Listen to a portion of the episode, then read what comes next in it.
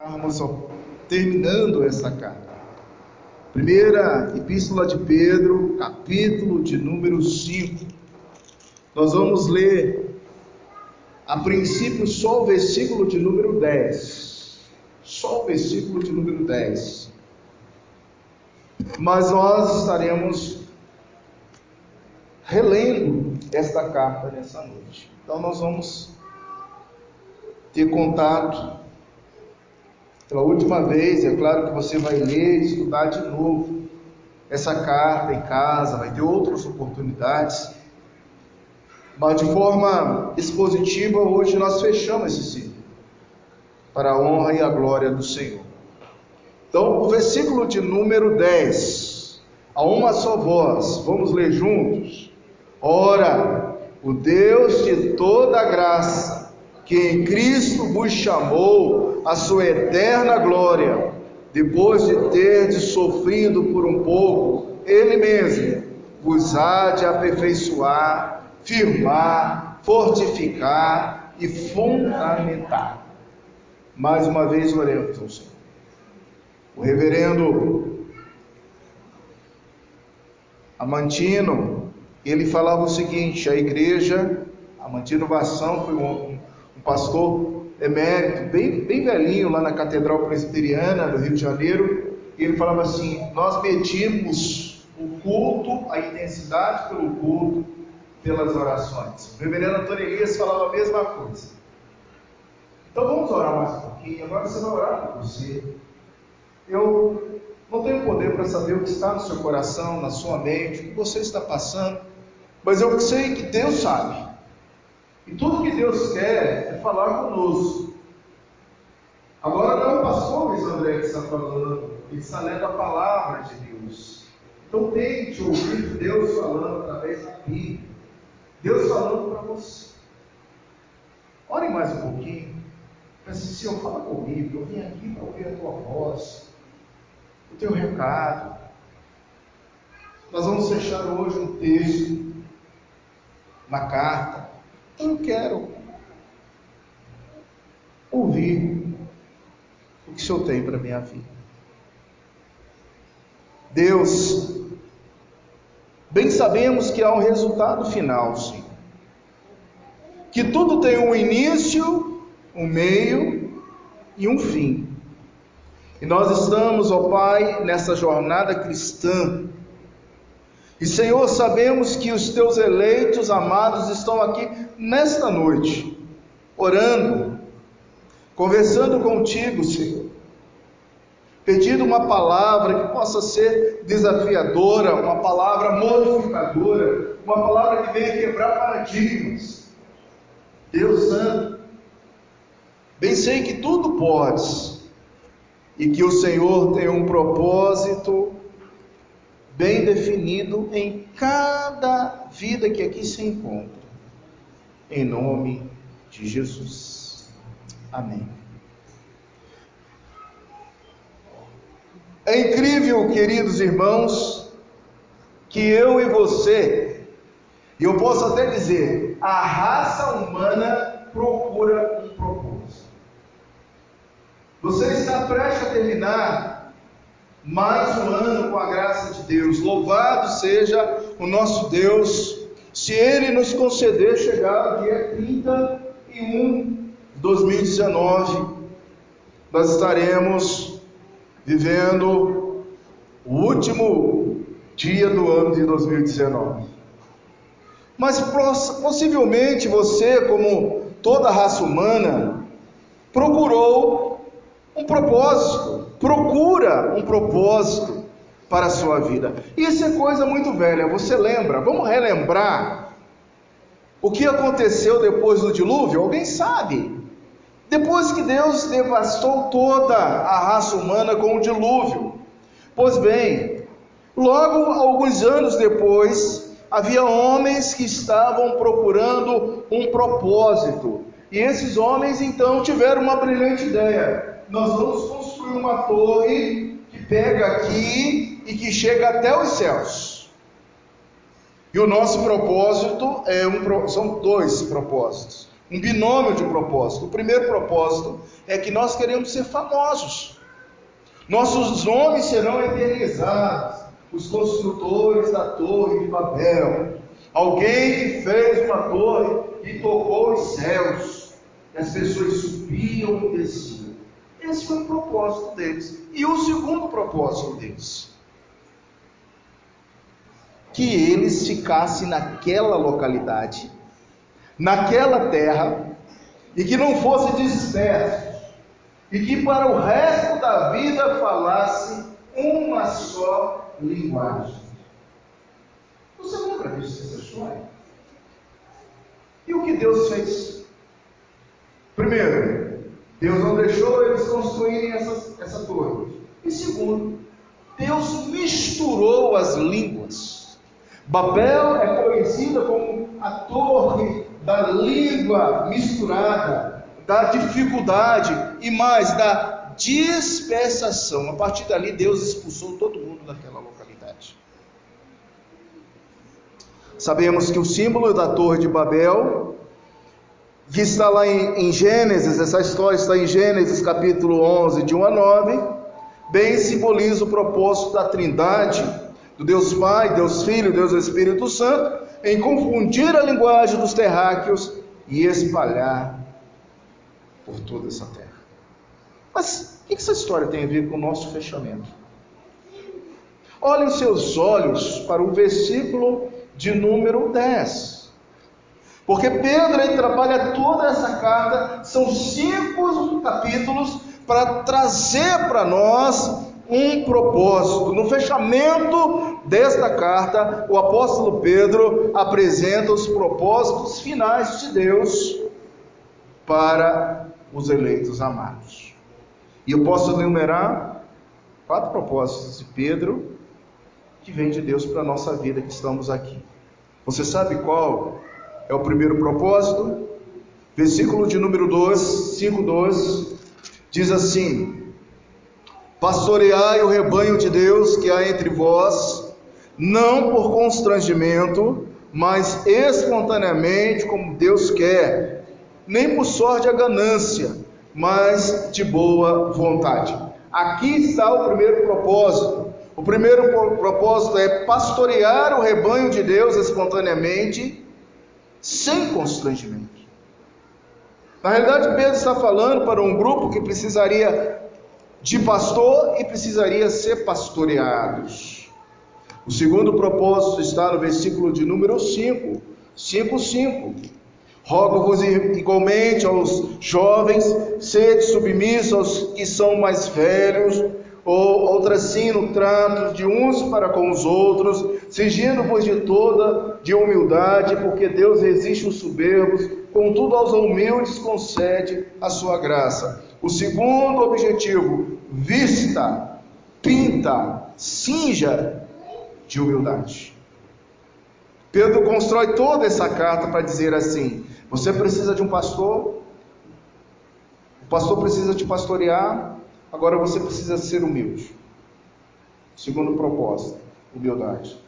Terceiro propósito, versículo de número 7 lançando sobre ele toda a vossa ansiedade. Termina aí, pode ler lá? Porque ele tem cuidado de vós. O terceiro propósito que Pedro coloca para nós aqui, meu filho eleito, meu amado eleito, meu irmão eleito, lance sobre Deus toda a vossa ansiedade. Terceiro propósito. E o último propósito está no versículo de número 9. Resistirem firme na fé, certo que os sofrimentos iguais aos vossos estão se cumprindo na vossa irmandade espalhada pelo mundo. Então, queridos, o que nós podemos entender aqui é que o quarto propósito é ser sóbrio, é ser vigilante, resistindo firmemente na fé. Quatro propósitos. Talvez você entrou nessa igreja nessa noite procurando um propósito para a sua vida, um propósito para o ano de 2019. eu quero te desafiar a colocar esses propósitos na sua vida. Vamos repetir quais são eles? Pastorear e ser pastoreado. Fala comigo. Pastorear e ser pastoreado. Segundo propósito, ser humilde.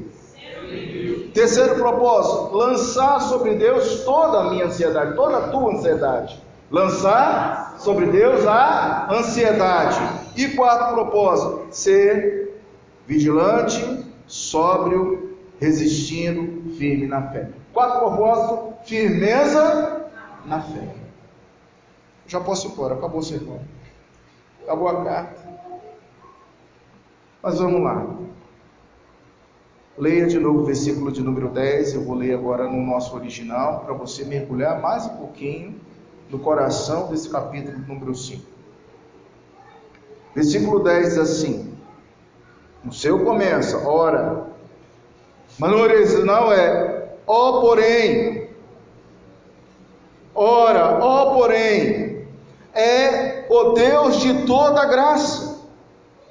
O Deus de toda graça que o chamou, que vos ha chamado a eterna dele glória, a sua glória eterna em Cristo Jesus, pouco tendo vós sofrido um pouco, após teres padecido por um pouco, ele próprio vos articulará abaixo, ajustará abaixo, aperfeiçoará completamente, estabilizará, solidificará completamente e manterá firme.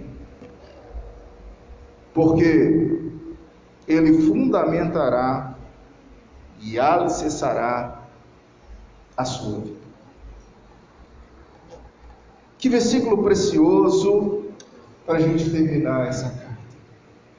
O versículo começa com um particípio, isto é, Kalel, Deus está te chamando, Kalel, Deus te chama agora, Kalel, eu quero conversar com você, Kalel, eu quero ter uma audiência com você. É como se Deus chegasse aqui agora e falasse para todos nós, um por um, eu quero conversar com você. O que Deus conversaria conosco hoje? Rapaz, você está fraco. Rapaz, você tem que orar. Rapaz, você tem que jejuar. Rapaz, você tem que ser mais dele. Rapaz, o que você está fazendo com a sua vida?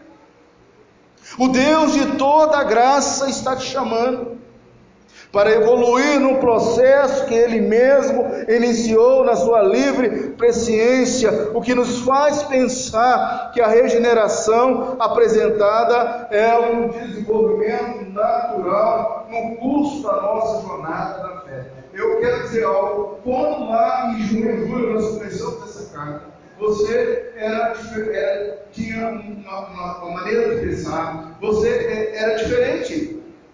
Eu era diferente. E ao terminar essa carta, eu tenho certeza, alguma coisa mudou na minha vida. De ver, de entender, de compreender. Porque o processo de regeneração, ele é natural.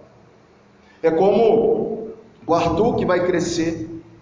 Daqui uns anos nós vamos ver o Arthur sendo uma criança maiorzinha, um pré-adolescente, um adolescente, um jovem, mesma coisa Alexandre, sendo criado na casa do Senhor, os anos vão passando. Você lembra quando você era um adolescente nessa igreja? Quando você era bem pequeno e vinha para a escola dominical, os anos foram se passando e você foi se evoluindo, crescendo de forma naturalmente. A nossa fé é um desenvolvimento natural.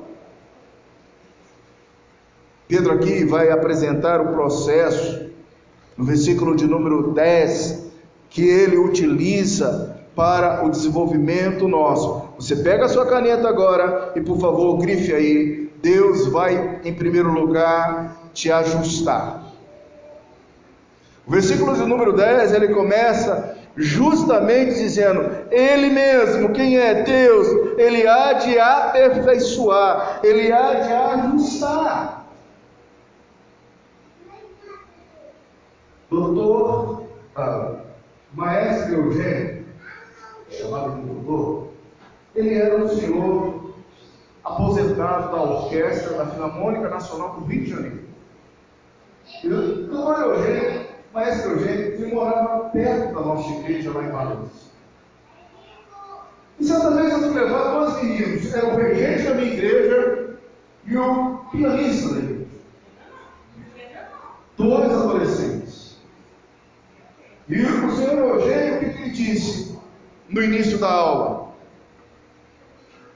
Kaique, leia a partitura. O Kaique começou a ler aquela partitura e falou: pode parar.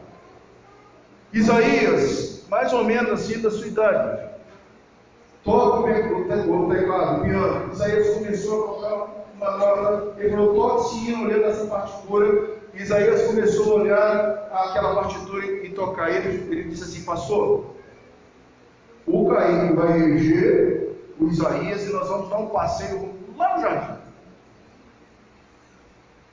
Não, lá vamos nós.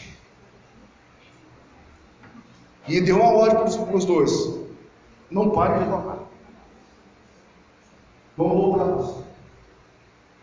Quando nós voltamos, o, o, o maestro Eugênio, o doutor Eugênio, virou para o Kaique e disse assim: Kaique, você errou dez vezes o compasso da sua regência. E você, Isaías, atropelou muitas notas na regência desse hino. E era um hino que nós cantávamos lá na igreja muitas vezes. E ele virou e falou uma coisa: já morreu esse Já morreu. Eu jamais esqueci do pastor, porque foi a lição de Isaías, foi uma lição a mim e foi a lição mim. Sabe qual é a lição? Ele falou assim, para Deus, tem que ser menor. Meus irmãos, a gente faz a obra do Senhor no improviso.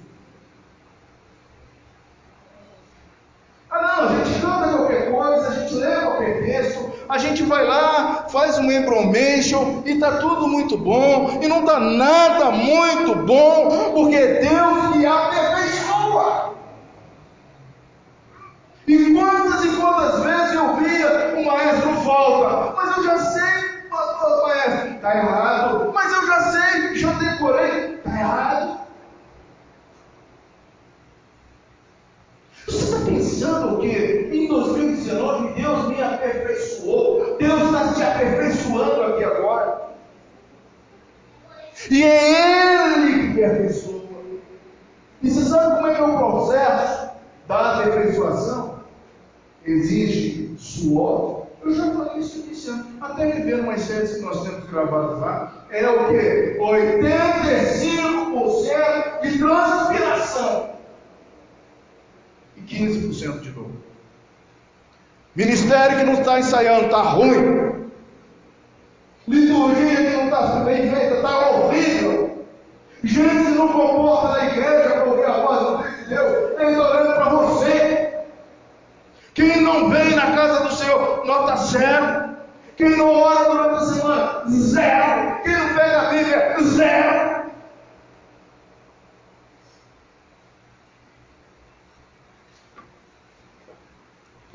precisava ouvir uma pessoa do mundo para falar o que está aqui. Não está bom, irmãos. Se você acha que está bom, não está bom. Você tem certeza que quer ouvir os outros verbos que está aí? Ou posso parar, senão você vai me bater quando eu sair ali fora. Bate não. Diga com você.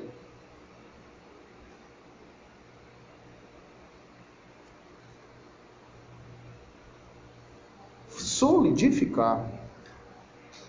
O versículo de número 10 diz que depois que ele começa a aperfeiçoar, ele firma.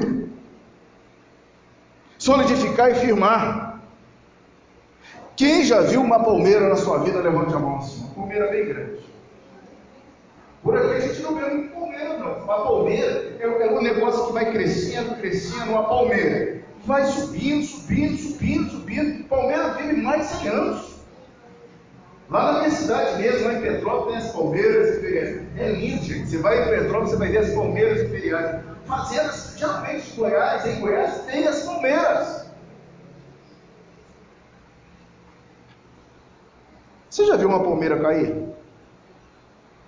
Ali no Lago Azul, perto da casa do presbítero Mil, tem uma palmeira muito grande. E a gente, durante sete anos que eu morei ali, a gente conversando, Mil, essa palmeira vai arrebentar a sua casa. Mil, essa palmeira está crescendo. Mil, essa... não, pastor, não tem problema não, porque a raiz da palmeira ela vai para dentro. Ela já está longe aqui, ela passou a minha casa há muito tempo.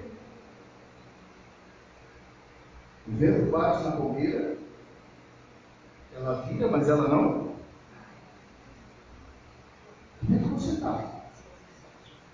Os ventos estão tocando no seu coração, na sua cabeça, na sua mente, as experiências difíceis estão chegando, e você está tombando, e você está afundando, e o senhor está com aquele barquinho, e já está deriva, meu amigo, meu irmão, é ele, que vai solidificar, que vai firmar.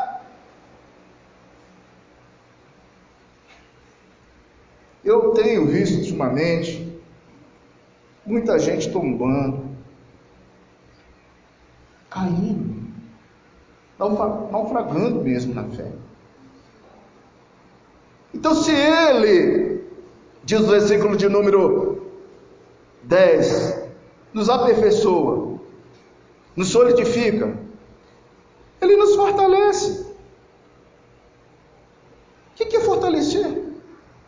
Olha como é que nós sabemos, sabia que crente tem uns umas palavras que saem da boca dele assim, diz assim, sem pensar. Quer ver? Tudo posso naquele que me fortalece, nós sabemos. O Senhor é meu pastor? Nada me faltará. Os que esperam no Senhor, que não se abalam, mas fim para sempre. E a gente poderia ficar citando muitos e muitos e muitos versículos que eu sei que você sabe, que eu sei que eu sei, mas que a minha vida não passa nem perto. Não está fundamentado, não está fortalecido, não está sedimentado. Olha, Deus, Ele sabe que o quanto nós precisamos solidificar cada vez mais. E o quarto aqui é como ele coloca no finalzinho do versículo de número 10, além de fortificar, ele vai fundamentar. Sua vida, minha vida, nossa igreja, nossa casa está construída sobre a rocha, não é sobre a areia. Porque uma vez que eu coloco a minha casa, a minha vida, o meu ser, a minha igreja, meus assuntos pessoais sobre a areia, ela vai cair.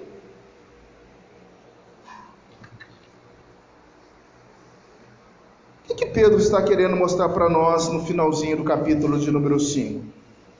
Propósito na tua vida e na minha vida, como eleitos, é a graça. Tema dessa noite: o propósito na vida dos eleitos é a graça. Assim como lá na Torre de Babel eles procuravam propósito, assim como hoje as pessoas estão procurando propósito na vida, o propósito na vida dos eleitos, dos amados eleitos, é o último assunto dele é a graça. Ele começa em Deus e ele termina em Deus. É o que nós vamos ver aqui agora. Como podemos perceber que esse processo faz parte das considerações finais dessa carta. Nossa cosmovisão, e agora você tem a visão geral de toda a carta, volte aí, folhei a Bíblia, para o primeiro capítulo, vamos lá. Essa é a sua cosmovisão. Você tem, como eu tenho, a visão dos cinco capítulos apresentados até aqui, agora. A visão geral desta carta nos leva a perceber que ele vai estruturar a sua conclusão dentro da divisão da glória, da glória para a perfeição. Porque aqui, queridos, em, vida, nós devemos buscar a perfeição. Não é isso que a Bíblia diz? Sede perfeitos, como meu Pai é perfeito. O apóstolo Paulo ele trabalha com essa, essa questão da perfeição. Eu não posso ser um crente meia sola. Eu não posso ser um crente que não busca um estado de excelência. E toda essa carta é desenvolvida para um estado de preferência, de, de, perfeição. Então ele parte da glória e vai construindo essa perfeição. Observe que no estado da glória você tem o capítulo 1, só olhando, veja com os olhos. Capítulo 1, versículo 1 e 2. Aqui você tem a presciência. Tudo parte de Deus. Nós estudamos aqui que tudo veio da livre vontade soberana de Deus. Nós estamos aqui nessa noite, Deus queria que nós ouvíssemos essa palavra. Pega essa visão, pega isso aí, porque Deus te ama profundamente. Versículo 1 e versículo 2 trabalha com o aspecto da presciência de Deus, principalmente versículo de número 2, que diz assim: eleito segundo a presciência de Deus Pai. Começou em Deus. Não foi por causa do seu sobrenome, não foi por causa é, da sua cor, não foi por causa da sua idade, não foi por causa da sua cidade, mas foi por causa de Deus. Louvado seja Deus. Do versículo 3 ao versículo de número 9 é também da glória, parte da glória para a igreja. 3, 9, nós temos aqui a regeneração. E aqui a gente levanta algumas questões. Como foi a sua conversão? Esse hino que foi cantado aqui em fervente oração. E o melhor, o 334 eu consegue o Endei, que a gente teve tanta dificuldade de cantar a capela, me fez lembrar de Jorge. Em 1994, eu comecei o meu ministério numa cidade chamada Conservatório.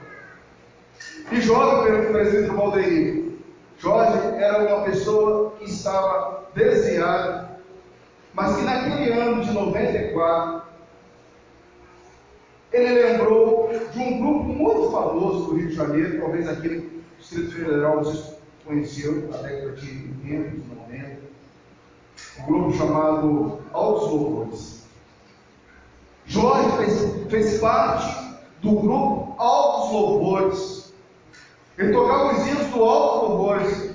E quando eu cheguei na, na, na, lá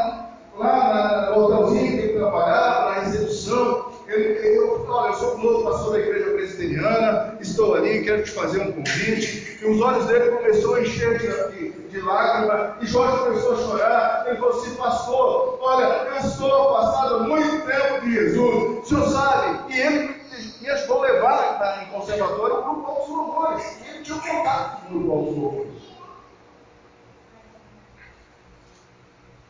E eu abracei o Jorge e falei, Jorge, fala. O Senhor te ama. Quando nós estávamos na igreja, entrou uma, uma alegria o diácono Paulo que Jorge entrou com um violão, um violão preto, também tem violão preto, igual aquele que tem aí. E Jorge entrou no violão. E quando a gente começou a pregar, no final a gente falou: olha, hoje quem está aqui e quer reconciliar com o Senhor Jesus, vem à frente, nós vamos orar e tal e tal. Jorge levantou violão, chorando, chorando, chorando, chorando, e começou: Pastor, eu quero louvar a Deus que hoje veio o louvor da minha infância.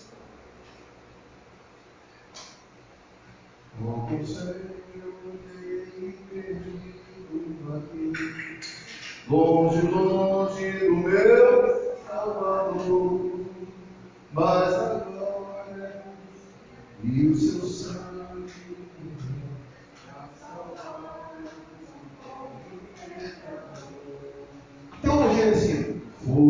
luz do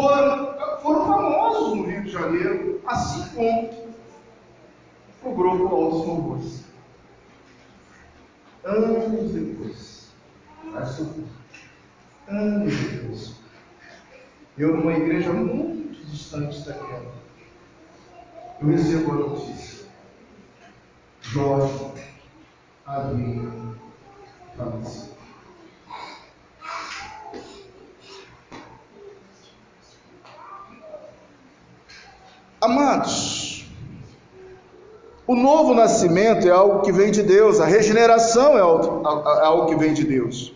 Então, da glória nós temos a presciência, da glória nós temos a regeneração, e da glória nós temos o capítulo 5, de 1 a 4, fechando aqui, porque ele volta para a glória. E você veja aí o versículo de número 10, onde você vê a glória, o Deus de toda graça. Graça.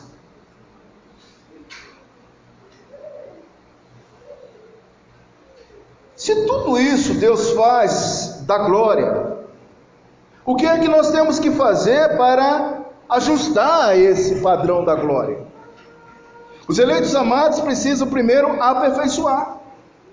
E aperfeiçoar o que? Veja, versículo 10 ao versículo de número 12, 10 e 12. 1, 10 a 12. Por isso, irmãos, procurai com diligência cada vez maior confirmar o que, que você tem que fazer? Vossa vocação e eleição. Porquanto procedendo assim, não tropeçareis em tempo algum, pois desta maneira é que vos será amplamente suprida a entrada no reino eterno de nosso Senhor e Salvador Jesus. Por esta razão, sempre estarei é, pronto para trazer-vos lembrados acerca dessas coisas, embora estejais certos da verdade já presente convosco nela, confirmado. A primeira coisa que nós temos que aperfeiçoar, escreva aí a fé. A sua fé precisa sempre ser aperfeiçoada. Porque as crises vêm. Os esgotamentos chegam. Há momentos na vida da gente que nós vamos numa crise total. Estamos fracos. Mas o texto diz: olha, Ele vai fazer você lembrar de onde você saiu, como Aperfeiçoe-se a fé. De 3 a 16, querido, você tem outra razão de aperfeiçoamento. De 3 a 16, também considero justo, enquanto estou nesse tabernáculo, Despertai-vos com essas lembranças, certo que estou prestes a deixar o meu tabernáculo, como efetivamente nosso Senhor Jesus Cristo me revelou, mas de minha parte esforço-me diligentemente para fazer que a todo tempo, mesmo depois da minha partida, conserveis lembrança de tudo. Verso 16: Porque não vos demos a conhecer o poder e a vinda de nosso Senhor Jesus Cristo seguindo fábulas engenhosamente inventadas mas nós mesmos fomos testemunhas oculares da sua majestade. O que você tem aqui agora para aperfeiçoar? Santificação. Como está a sua vida de santidade? Volte e meia eu que lembrar disso. Aquele que mentia, não mente mais. Aquele que furtava, não fez mais. Aquele que era da pavirada, o Senhor conservou. Então, irmãos, observe a sua vida no processo de santificação, no processo de Eu tenho que me aperfeiçoar. Olha o maestro falando, volte toca demais, volta toca demais. Você tem que aperfeiçoar, você tem que decorar. E aqueles meninos então já não aguentavam mais tocar Senhor meu Deus. Sabiam até respiração. O dia que o, o Kaique ele regeu e parou na pausa, o maestro olhou para mim, esse menino agora sabe. Mas eu vou falar que precisa aperfeiçoar mais. Não está bom. Não está bom. Não está bom. Sua vida de santidade não está boa. O que, que você está fazendo? Não está bom. Não está bom. Eu tenho que aperfeiçoar a santificação. Eu tenho que aperfeiçoar a fé salvadora, mas eu tenho que aperfeiçoar o propósito de Deus na minha vida, e é isso que o capítulo 5 fala para nós. Leiam aí, vamos ler. Eu vou ler um, você vai ler outro. De 1 a 4 para todos participarem agora. 5 de 1 a 4. Rogo-vos, pois, aos presbíteros que há entre vós, e eu presbítero como eles, e testemunha do sofrimento de Cristo, e ainda com participantes da glória que há de ser revelada. Os irmãos, agora, versículo 2, podem ler. Pastoreai.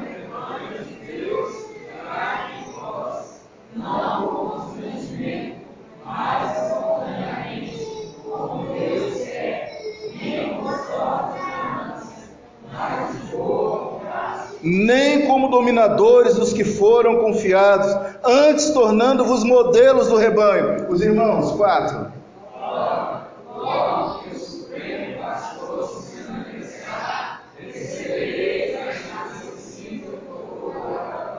Respira aí um pouquinho, vamos entender isso. O primeiro propósito, uma vez que eu tenho que aperfeiçoar, quem é que eu tenho que aperfeiçoar mesmo? Fale comigo, fé salvadora. Santificação. Agora eu preciso aperfeiçoar a minha vida de pastoreio e ser pastoreado. Vamos começar? Aos presbíteros, e aqui nós temos dois presbíteros, a ordem é pastoreal rebanho. Mas não quero ser presbítero.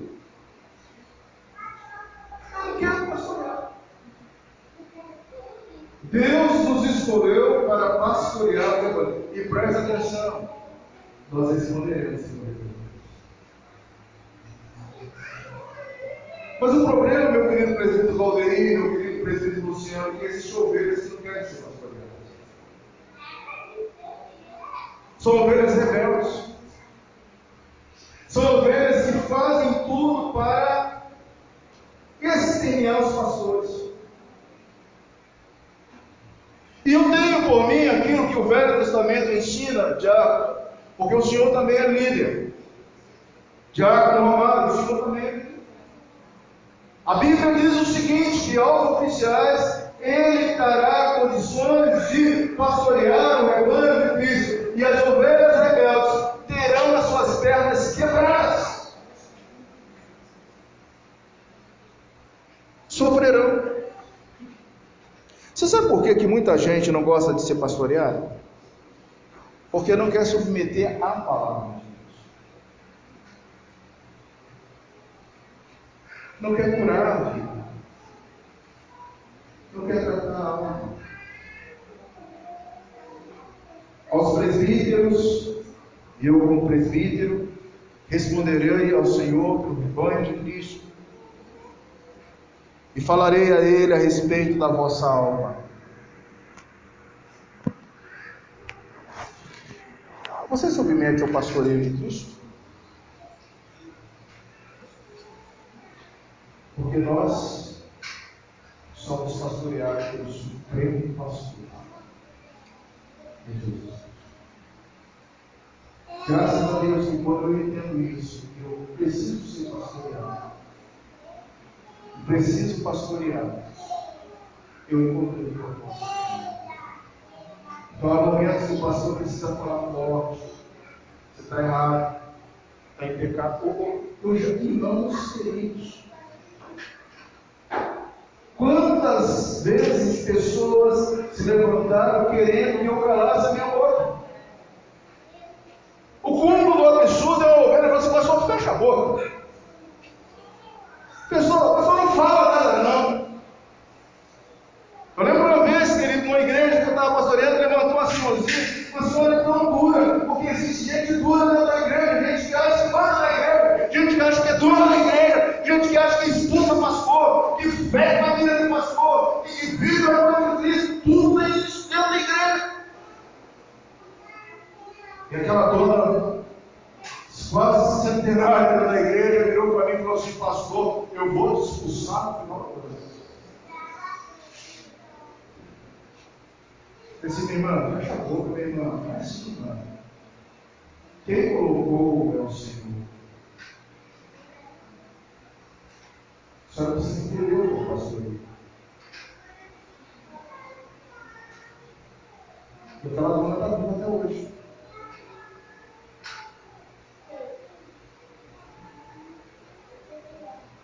Foi duro falar para uma pessoa de idade eu sou sua. A senhora pode até não querer. Mas eu tenho responsabilidade sobre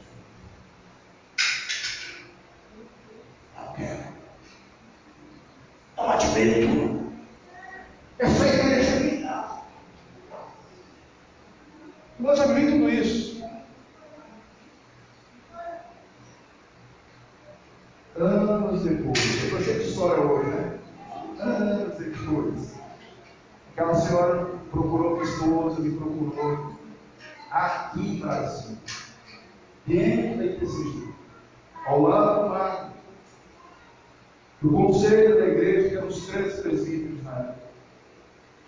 Deixa eu falar algo para vocês. Meu pastor Luiz me perdoe. Pastor, passou a idosa para a gente. Eu não entendi. O que é ser pastoreado? Igreja cristão, eu estou falando para você, você sabe ser pastoreado. Primeiro propósito é esse. Mas o texto ele segue dizendo mais um pouquinho, vamos lá, 5 e 6 agora, coloca na telinha para nós aí, 5 e 6.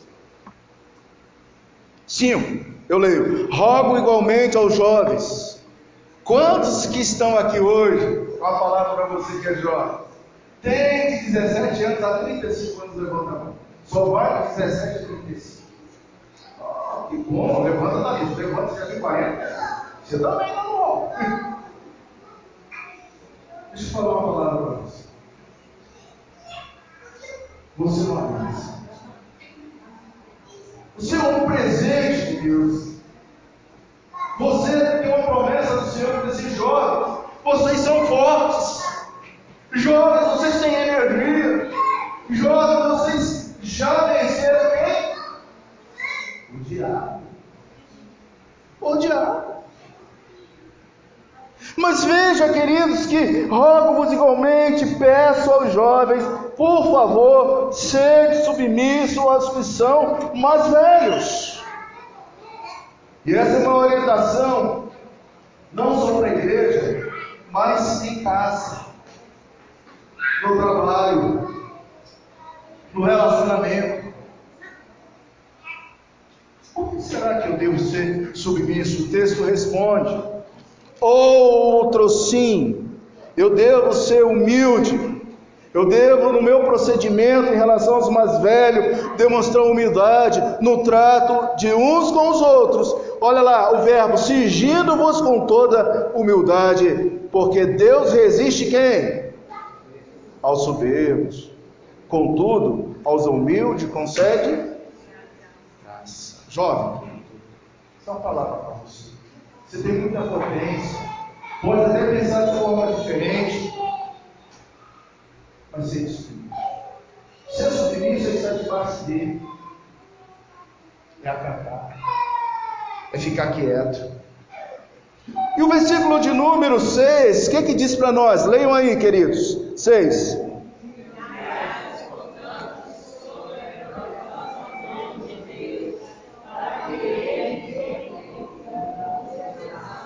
Quando você se humilha, quem é que te exalta? Eu nunca vi um arrogante se exaltar, mas já cansei de ver muita gente humilde se exaltar.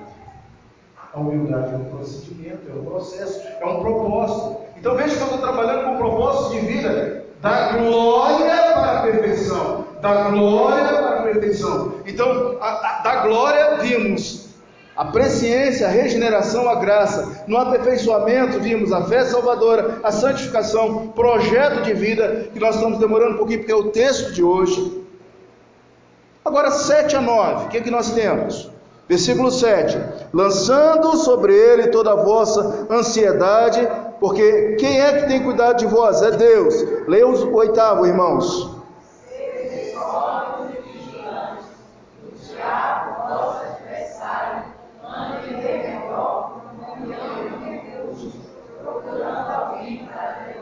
E o 9: Resisti-lhe firmes da fé certo que sofrimentos iguais aos vossos estão se cumprindo na vossa irmandade, em toda a igreja espalhada no mundo. Agora eu tenho que aperfeiçoar aqui os cuidados com a ansiedade, a resistência ao ataque do diabo, tendo sobriedade, vigilância, resistindo firme na fé. Resista. Joga sobre o Senhor toda a ansiedade. Vence o diabo, queridos. Ele anda querendo nos destruir, querendo nos estragar. Ele é, ele é como o leão. O leão é o Senhor Deus Todo-Poderoso. O leão da tribo de Judá é Deus. O diabo é como, ele disfarça. Ele não é. Mas não brinco com ele, não. Porque ele também morte. Perfeição, nós precisamos aperfeiçoar os propósitos na nossa vida. Mas o verbo diz que devemos firmar. E aí eu vou ser bem rápido para a gente ir para a conclusão. Firmar o que? O chamado eficaz. Capítulo 2, de 9 a 10. Leia com os olhos agora, porque senão a gente vai demorar muito. Deus te chamou por um propósito. Deus tem um chamado para você, meu irmão. Deus tem um chamado para você, minha irmã. Firme o seu chamado. Eu fui chamado para tocar piano, com toque. Estou precisando de um baterista. Eu fui chamado para alguém tocar bateria. Eu fui chamado para alguém cantar, para pregar, para plantar a congregação agora no setor central, lá no Porto Rico, lá no, no sul, no sul aqui no norte, ganhar vidas para Jesus. Qual é o teu chamado?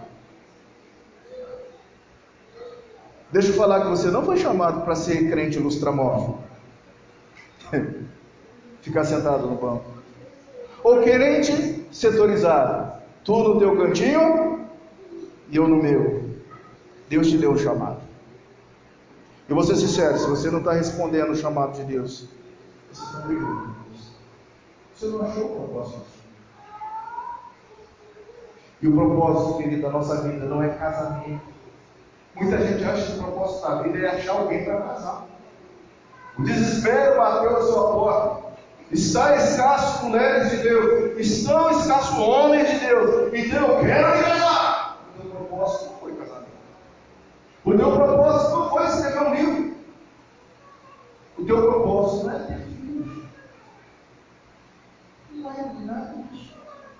Nem plantar uma árvore. Teu propósito é corresponder ao chamado de Deus.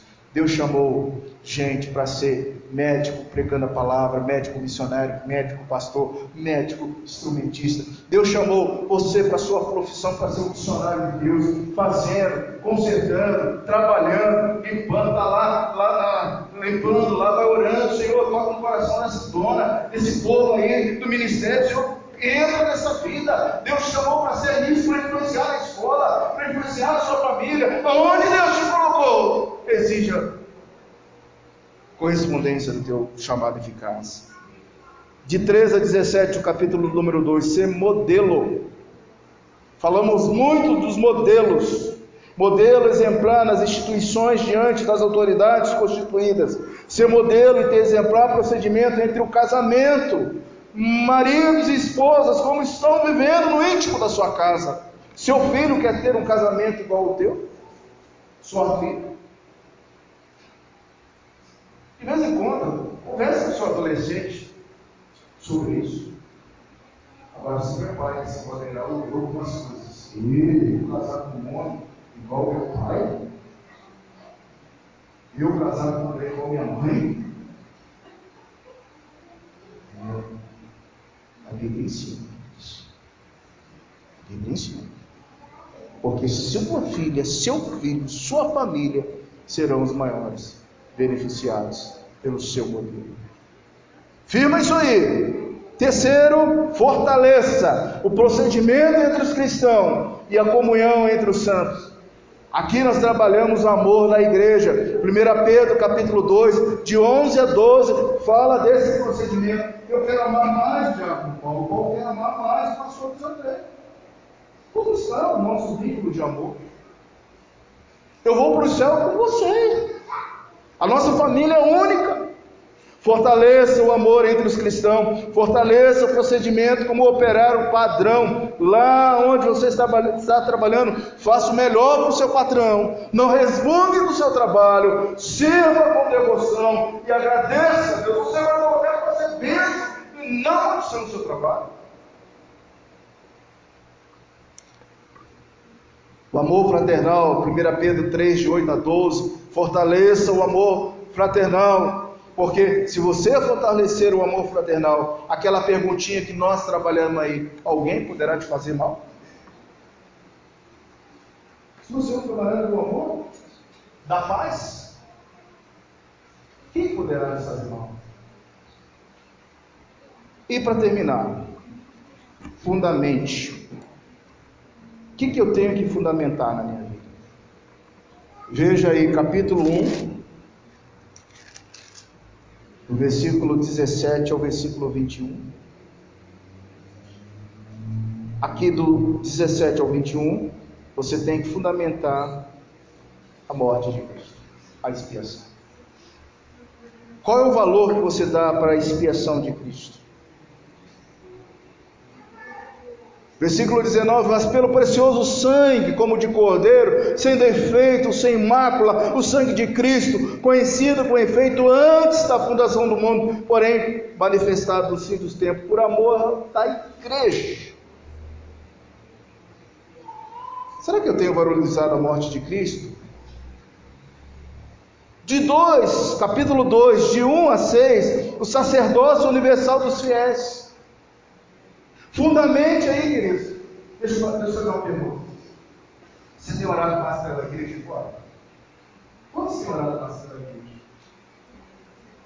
Porque essa é a nossa missão.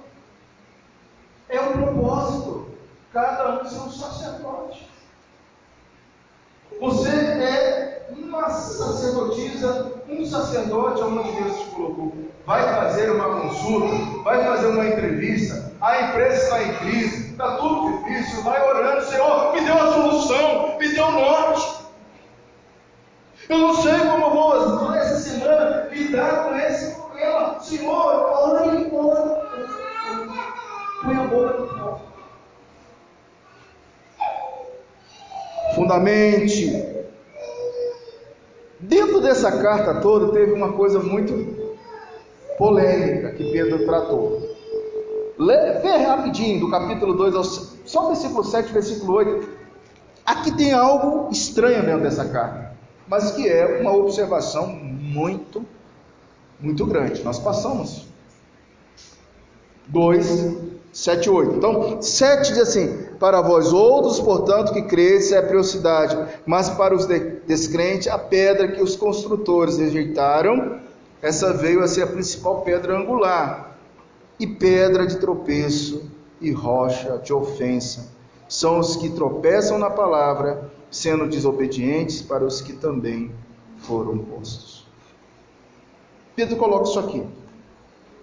E ele diz para nós: cuidado, muito cuidado com a blasfema contra o Espírito Santo. Cuidado, muito cuidado contra a blasfema com o Espírito Santo. Você tem que fundamentar na sua vida o amor a Cristo. O relacionar com o Espírito Santo. Demais, a cristologia precisa estar presente na nossa vida e a ramartologia, o pecado precisa ser estipado, precisa ser tirado da nossa vida. Por quê? Assunto da última fala nossa no texto. O juízo final começa por onde? Pela igreja. Amém, queridos? Esse foi o meu objetivo hoje dizer para você que Pedro começa na glória e termina no aperfeiçoamento da igreja. Eu poderia aqui fazer muitas perguntas, mas duas são importantes. Essa carta foi importante para você? Foi importante. Se essa carta foi importante para você, o que ela trouxe nessa conclusão, nesse versículo de número 10, que é o eixo do capítulo 5 aí, para nós nessa noite? Uma coisa eu tenho a te dizer: essa carta conclusória apresentou para nós o real propósito da nossa vida. Você descobriu aí o real propósito da sua vida? Por favor, quem está aí em dúvida, está perdido, volta lá no capítulo 5 no versículo de número 10, circule, escreva no boletim, tire uma foto desse versículo aí, porque o propósito de Deus na sua vida é, fale comigo, aperfeiçoar, firmar, fortificar e fundamentar. Como é que está a sua vida? É graça, queridos. Isso tudo é graça. Graça, conceito de graça, favor e merecido. Eu não merecia nada disso, mas Deus nos deu caris, Deus nos deu graça. E Ele nos coloca agora nesse gráfico circular. Eu comecei nele e vou terminar Porque dele, por meio dele e para ele são todas as coisas. Vamos pé e vamos orar. Muito obrigado, Deus te abençoe. Eu quero dizer, pregar positivamente um testemunho. Eu quero primeiro agradecer você, porque você teve paciência. Paciência. Vou passar por essa coisa. Trouxe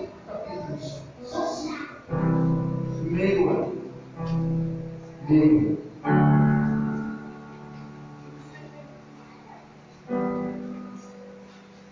podia orar agora. O que você quer orar agora? Você, bebê, pastor, pessoas de jogo.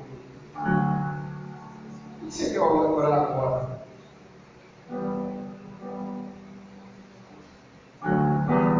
Você já encontrou o propósito da sua vida?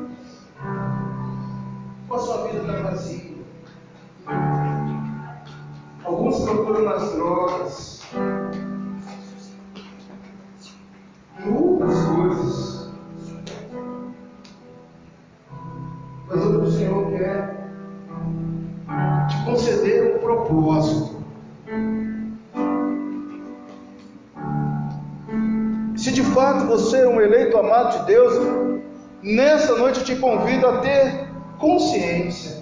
Como a gente fez um acordo aqui no primeiro, quero sermão. Primeiro, julgue e experimente. Depois desça o coração.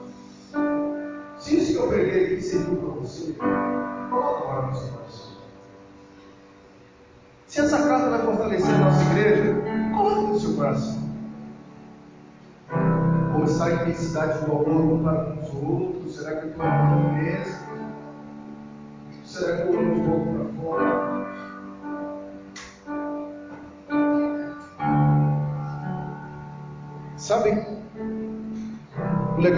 Pegar assim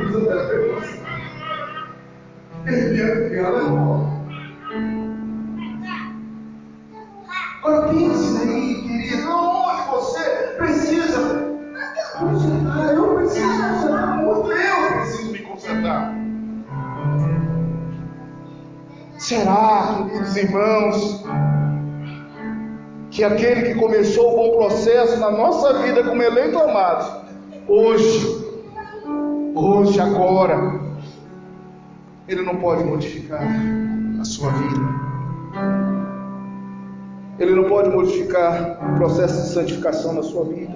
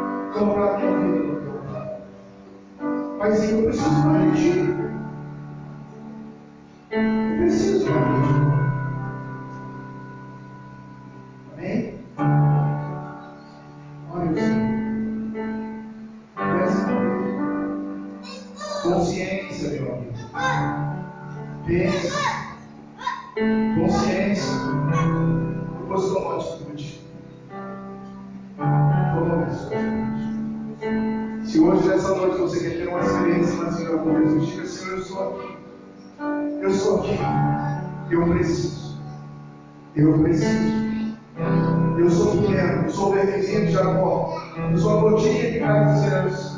Eu preciso. Eu preciso ser pastoreado. Eu preciso amar meu irmão. Eu preciso me lembrar de ti. Eu preciso consertar com o Senhor. Eu preciso voltar lá na glória. Porque antes da fundação do mundo, o Senhor me escolheu, o Senhor me elegeu, o Senhor me deu um novo nome, o Senhor escreveu meu nome no livro da vida. Eu preciso. Eu preciso. Eu preciso.